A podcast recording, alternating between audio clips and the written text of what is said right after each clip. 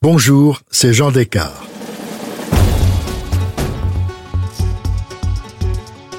Aujourd'hui, je vous propose de découvrir une série d'été inédite, imaginée par ma consoeur Laure d'Autriche. Je suis sûr que vous allez aimer. Bienvenue dans cette série spéciale de Au cœur de l'histoire dédiée aux liens surprenants entre la musique et le pouvoir. Dans cet épisode, je vais vous parler de Mozart et d'un aspect moins connu de sa personnalité, son attachement à la franc-maçonnerie, qui est l'objet de tant de fantasmes aujourd'hui. À 28 ans, Mozart devient franc-maçon comme les plus beaux esprits du XVIIIe siècle. Les valeurs maçonniques vont imprégner son œuvre tout entière, jusqu'à son dernier opéra, La Flûte enchantée, alors que son goût du luxe et ses extravagances le plongeront régulièrement dans le malheur, la franc-maçonnerie lui sera d'un grand secours, mais peut-être pas au point d'empêcher la tragédie d'advenir.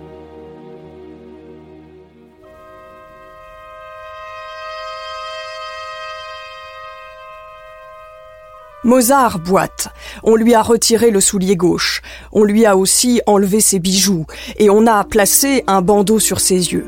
Dépouillé d'une partie de ses vêtements, la poitrine découverte et une jambe de pantalon relevée, il attend, seul, dans une chambre de réflexion où ont été placés quelques symboles maçonniques.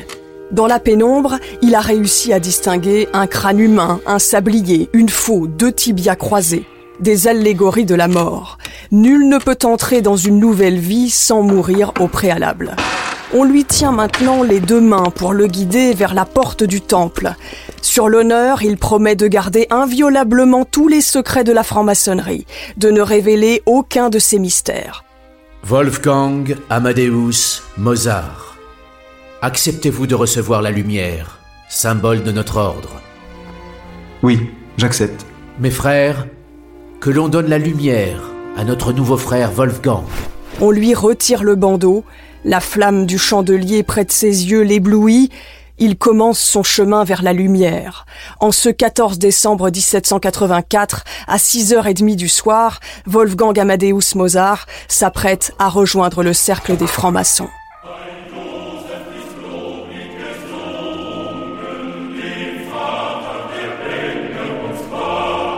Ce soir-là, élevé au grade d'apprenti, Mozart se sent fier et très à l'aise. Dans cette loge, petite mais prestigieuse, il rejoint des amis et des artistes qu'il admire. Le baron Van Swieten, qui lui a fait découvrir l'œuvre de Jean-Sébastien Bach, le baron Gemmingen, traducteur des œuvres de Jean-Jacques Rousseau, ou encore le riche marchand Puchberg. C'est Wolfgang Amadeus Mozart. Bonsoir mes frères. Mozart Ce sont presque tous des gens issus de l'aristocratie et du monde des arts. Il se retrouve dans un esprit rationaliste et politiquement pré-révolutionnaire. Mozart y est sensible, lui qui est passé par les capitales de l'Europe des Lumières. Que représente la franc-maçonnerie pour Mozart? Ce sont des idées chrétiennes où les notions d'amour et de lumière sont omniprésentes. Il faut dire que depuis plusieurs années, même s'il continue d'aller à la messe, la religion catholique lui inspire une certaine froideur. Il vient enfin de trouver sa voie. Dans les loges, il découvre un monde nouveau, la tolérance religieuse et la fraternité. Il croit dur comme fer qu'en participant à ce travail commun au sein de la franc-maçonnerie, il participera à faire progresser l'humanité. Dans les loges, on chante et on organise aussi de véritables concerts. La franc-maçonnerie a besoin de musiciens et Mozart connaît une ascension rapide. Un mois après son entrée dans la loge, il devient compagnon, avant d'accéder au printemps 1785 au grade de maître. Mozart a une telle foi dans ce qu'il fait qu'il réussit à entraîner au même moment les deux hommes qui lui sont le plus chers. Son propre père, Léopold, et son meilleur ami, le célèbre compositeur Joseph Haydn. L'admiration est réciproque. Voilà ce que dit à l'époque Joseph Haydn au père de Mozart à propos de son fils Wolfgang. Je vous le dis devant Dieu, en honnête homme, votre fils est le plus grand compositeur que je connaisse, en personne ou de nom. Il a du goût et en outre la plus grande science de la composition. À l'époque, tout le monde n'est pas du même avis. Le public viennois s'est lassé de lui. Il juge ses opéras trop compliqués. Mozart en est affecté. Alors imaginez sa joie quand il écrit sa première pièce de maçon. On demande à Mozart d'écrire une musique relativement facile à chanter. Pour lui, c'est un jeu d'enfant. Au milieu de ses frères, il trouve le réconfort qu'il n'a plus à Vienne. Le voyage du compagnon, c'est son titre, voit le jour en mars 1785. On y retrouve la simplicité, la pureté, la beauté de la musique de Mozart. Cette musique est solennelle et lumineuse, comme une douleur qui ne se referme pas sur elle-même.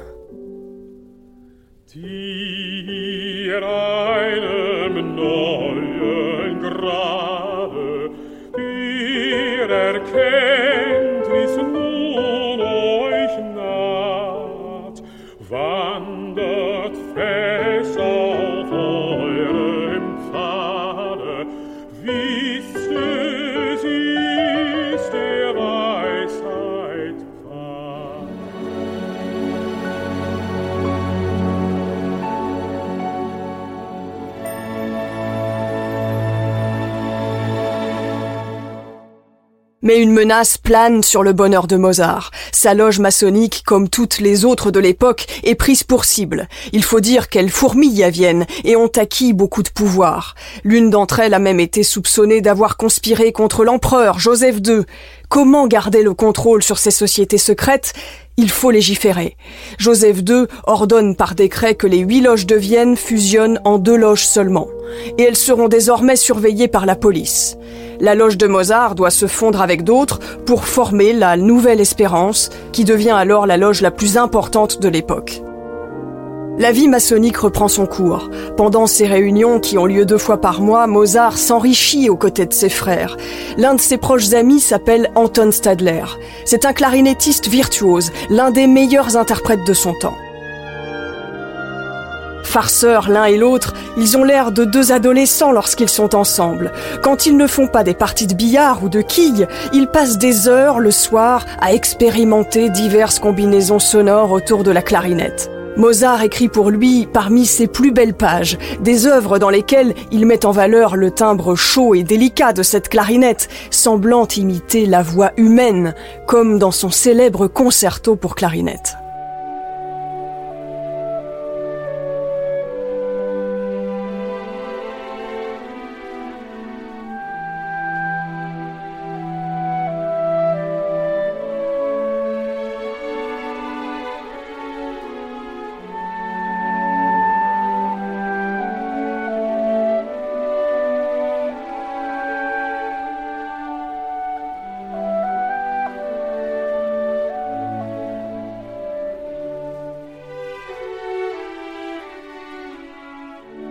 C'est à ce moment précis que Mozart est rattrapé par son principal défaut.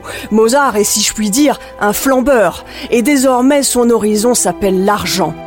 En 1787, les dettes s'accumulent, car s'il gagne beaucoup, il dépense davantage encore. Pour paraître convenablement à la cour, il s'offre plusieurs paires de souliers, des bas de soie. Il éprouve une envie irrésistible d'acheter et regrette ses achats après coup. Pour voyager, il s'offre une voiture si belle qu'il avoue vouloir la couvrir de baisers. Tantôt il est très bien payé pour un travail facile, tantôt il est déprimé, sans le sou, forcé à composer pour se nourrir.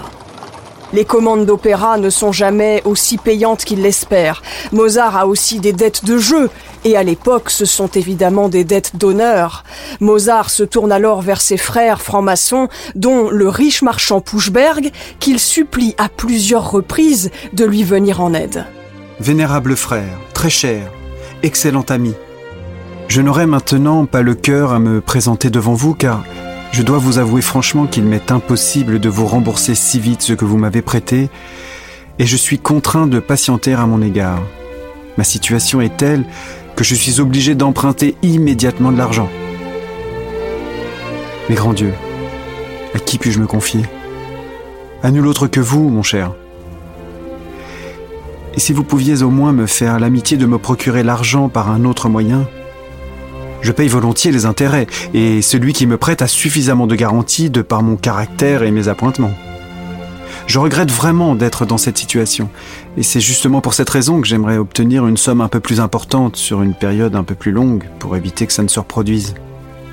Si vous, très, cher, frère, ne m'aidez pas, dans, cette, cette situation, je perds mon honneur et mon crédit, qui sont les deux seules choses que je tiens. Oh, Mozart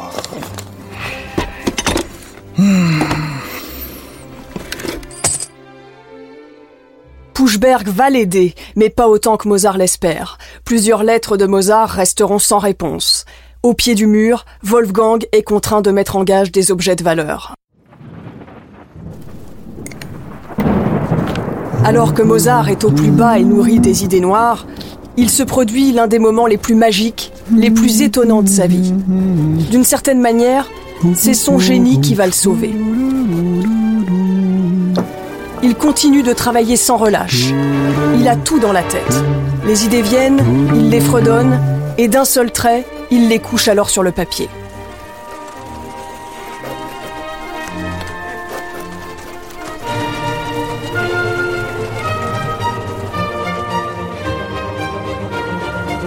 Malgré l'instabilité financière, il réussit à écrire pendant l'été 1788 trois de ses plus grandes symphonies.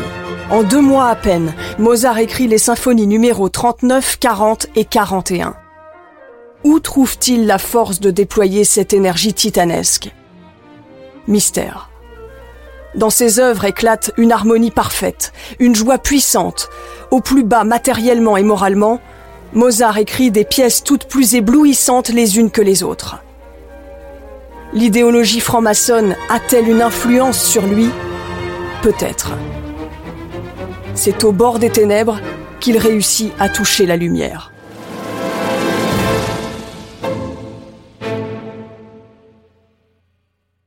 Grâce à son réseau franc-maçon, Mozart reçoit au printemps 1791 l'une des plus belles propositions de sa vie. Emmanuel Schikaneder, directeur d'un théâtre à Vienne et ancien franc-maçon, lui propose de composer un opéra sur un thème inspiré par la franc-maçonnerie, un opéra à la gloire de la confrérie. Ce sera la flûte enchantée.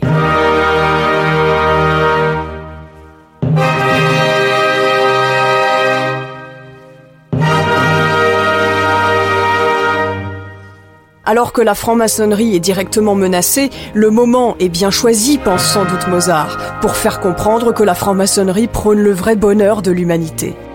La première représentation de la flûte enchantée a lieu à Vienne six mois plus tard, en septembre 1791.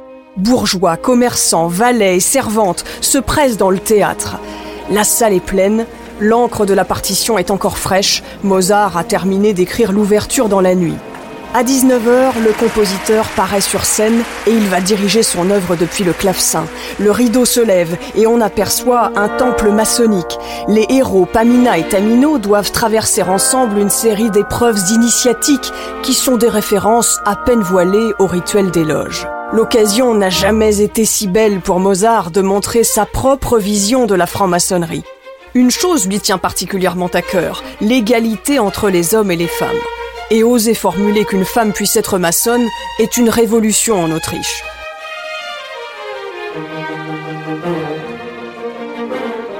Les références à la franc-maçonnerie sont partout, discrètement. Mozart fait la part belle aux instruments avant graves, cordes basset, basson, trombone, autant d'instruments que l'on retrouve dans les réunions des loges. Le chiffre 3, symbolique pour les francs-maçons, apparaît souvent. Un triple accord, puissant et solennel, ouvre l'opéra. Il y a aussi trois dames, trois enfants, trois épreuves, du silence, de l'eau et du feu. Et le chœur final s'achève sur les mots force, sagesse et beauté, c'est-à-dire sur les trois vertus cardinales des francs-maçons.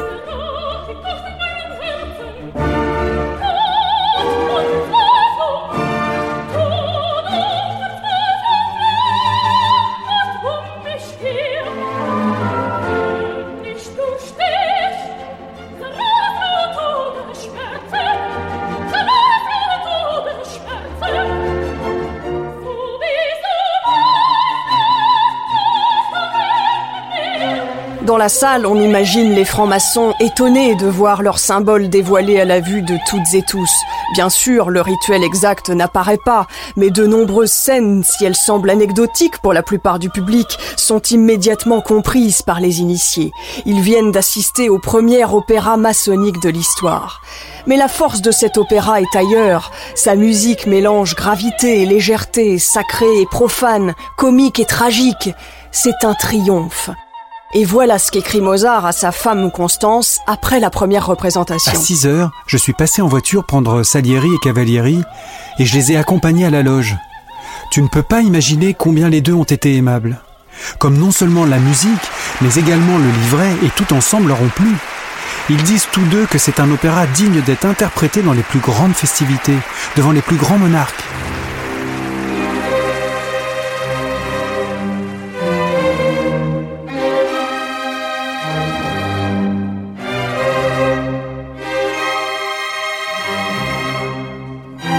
Succès n'a pas fait disparaître ses problèmes d'argent. Sa situation ne s'améliore guère. Le cercle de Mozart peu à peu se rétrécit. Dans la journée, Wolfgang fait des parties de billard, seul, il prend le café, seul, il fume la pipe, compose, fait chaque jour une promenade et se rend à pied au théâtre le soir. Il doit vendre son cheval deux mois avant sa mort.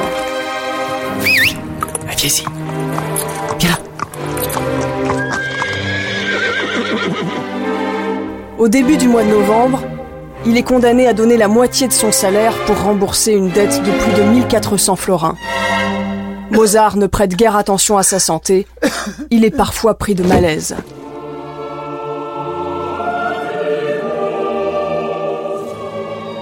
À l'automne 1791, il se met à composer le Requiem, qui lui a été commandé au mois d'août.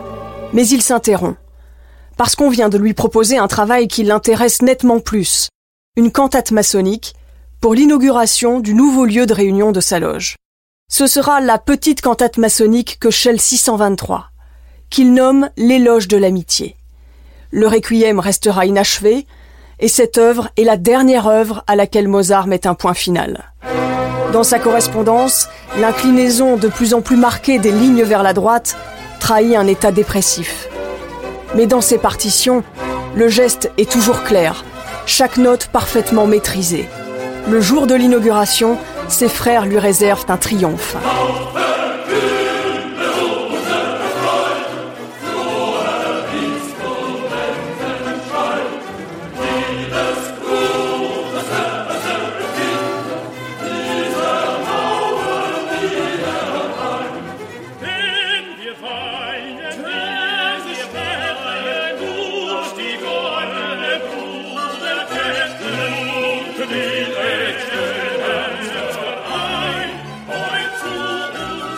L'écriture pour l'orchestre dans la tonalité de Do majeur est lumineuse, surprenant Mozart, qui malgré les dettes et la fatigue physique chante sa joie et l'espoir d'un avenir plus fraternel. Il n'a pourtant plus que 20 jours à vivre. Dès le lendemain, il ressent une fatigue brutale. À partir de cet instant, tout ne sera plus pour Mozart que souffrance. Assis à la table d'une brasserie où il a ses habitudes, il se trouve incapable de boire son verre de vin. En rentrant chez lui, il devra s'aliter définitivement. Sa maladie s'aggrave de jour en jour, les médecins se consultent, cela n'y change rien. Mozart meurt le lundi 5 décembre 1791 à minuit 55. L'acte de décès indique fièvre militaire aiguë. Wolfgang est mis en bière dans son appartement avec un manteau noir à capuche selon le rituel maçonnique. Vu les finances de la famille Mozart, L'un de ses amis francs-maçons conseille à Constance, sa femme, l'enterrement le moins coûteux. Pour la somme de huit petits florins, ce sera donc un convoi de troisième classe et la fosse commune. L'enterrement des pauvres. Mozart n'aura droit qu'à un bref service funèbre à la cathédrale Saint-Étienne, sans messe et sans une seule note de musique.